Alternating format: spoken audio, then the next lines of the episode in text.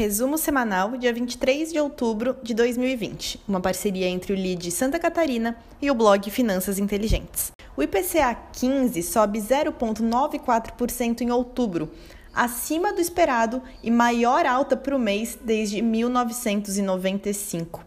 O Bitcoin atingiu sua máxima histórica em reais na última quarta-feira. A mais movimentada criptomoeda do planeta é negociada a R$ 72.800, ultrapassando o pico atingido no final de 2017. O Senado chegou a um acordo nesta terça-feira em relação ao projeto que prevê a autonomia formal do Banco Central. Segundo o novo texto, o Banco Central deve continuar assegurando a estabilidade monetária, entretanto, deve também efetuar o fomento ao pleno emprego no Brasil, na medida de suas possibilidades.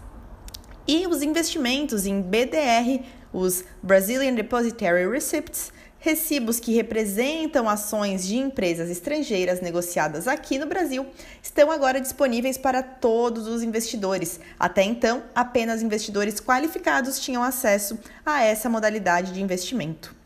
Já nos mercados internacionais, há evidências crescentes de que a pandemia está piorando. As infecções alemãs saltaram para um recorde e o ministro da Saúde da Espanha disse que a disseminação do coronavírus está fora de controle em certas partes do país. A hospitalização dos Estados Unidos para Covid-19 atingiu o nível máximo de dois meses.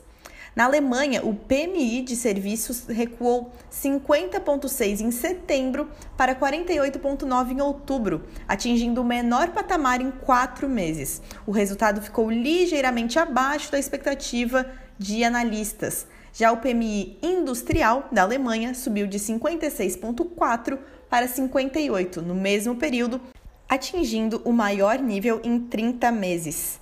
Já a presidente da Câmara dos Representantes dos Estados Unidos, Nancy Pelosi, disse nesta quinta-feira que está perto de chegar a um acordo com a Casa Branca sobre o novo pacote de estímulo à economia.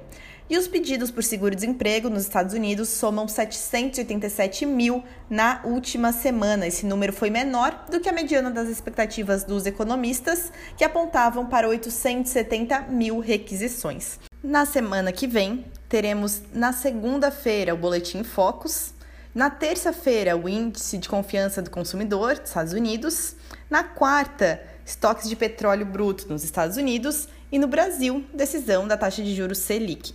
Na quinta-feira, teremos a declaração de política monetária do Japão, IGPM de outubro no Brasil e na Europa, a declaração de política monetária do Banco Central Europeu e decisão em relação à taxa de juros. Já na sexta-feira, teremos o PIB da Alemanha e da Espanha, taxa de desempregos na União Europeia e o PMI composto do Canadá, além dos pedidos por seguro-desemprego nos Estados Unidos.